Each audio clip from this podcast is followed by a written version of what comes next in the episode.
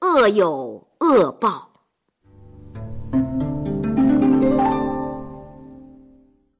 小公孙，嗯我们讲过了许多明君贤臣的故事，嗯，今天我换一换，给你讲一个昏君的故事，怎么行样？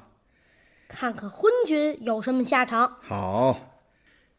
晋灵公是在孟明氏手下吃过败仗的晋襄公的儿子，这是个有名的昏君。嗯他不但不理朝政，还整日以残虐百姓取乐。哦，比如，他喜欢用弹弓子打鸟，可是久而久之，他不满足打鸟取乐了，就常常站在高台上，用弹弓射击来往的臣民百姓。啊，看到人们狼狈的东躲西藏的样子，他是哈哈大笑。哼，有一位大臣名叫赵盾，看到晋灵公这样胡闹，常常劝告晋灵公说：“哎呀，这样下去会亡国的。”嗯，可是晋灵公根本就听不进去，他还认为赵盾是跟自己过不去，把赵盾看作是眼中钉。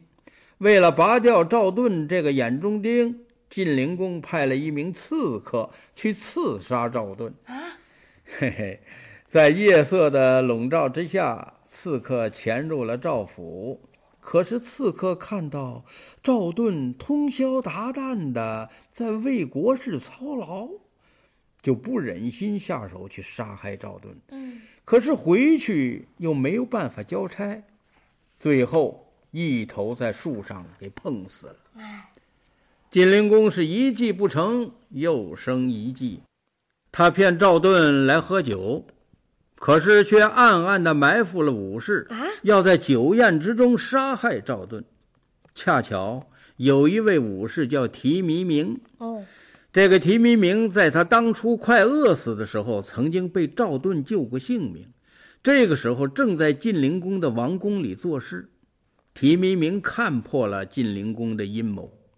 当赵盾在酒宴上喝了两杯酒之后，提弥明冒死走上前去，拉着赵盾的手，悄悄地说：“大臣与国王喝酒不可以超过三杯呀、否则就失礼了。你快告退吧。”赵盾看到提弥明的眼色，就连忙告退，和提弥明走出了大殿。恼羞成怒的晋灵公竟然放出恶狗追咬赵盾，啊，愤怒的提弥明赤手空拳的把恶狗给打死了。这一来，把晋灵公可气疯喽。嗯他喝令埋伏的武士去追杀。啊，提弥明奋不顾身的边走边打，掩护着赵盾，最后逃离了晋国。哎，赵盾被迫逃走之后，晋灵公的丑行激起了民愤，没有多久他就被人给杀死了。这这种人多活一天，好人呐就倒霉一天。晋灵公死后，朝中的大臣和国人很快就把赵盾迎回了晋国，还为他举行了欢迎仪式呢。嘿嘿，这个就叫善有善报，恶有恶报。对，